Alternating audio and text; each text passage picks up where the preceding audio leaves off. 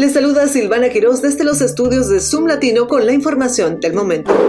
Una demanda presentada por un grupo de votantes, incluido un candidato republicano anterior a la alcaldía del Distrito de Columbia, ha sido trasladada a un sistema judicial federal. La demanda impugna una ley aprobada por el Consejo del Distrito que permite a los no ciudadanos votar en las elecciones locales. El caso que inicialmente se presentó en la Corte Superior de DC ahora está en el Tribunal del Distrito de los Estados Unidos.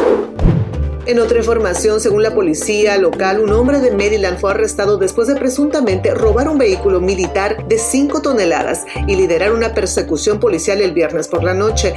La oficina de sheriff del condado de Hartford informó en un comunicado de prensa que Michael Stevens, de 38 años, robó un vehículo militar modelo 1986 de 5 toneladas de propiedad privada de Bel Air. Los agentes respondieron al lugar. Según el comunicado, más tarde se asistió al vehículo y se informó que ingresó a la Interestatal 95.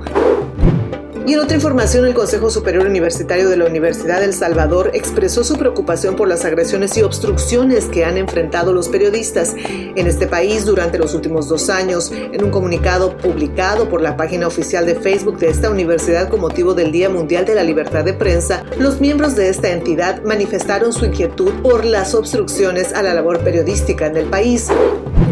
De esta manera llegaron las noticias más importantes del momento gracias a Zoom Latino. Los invito a continuar en compañía de radioéxito24.com. Les saludo Silvana Quiroz. Hasta pronto.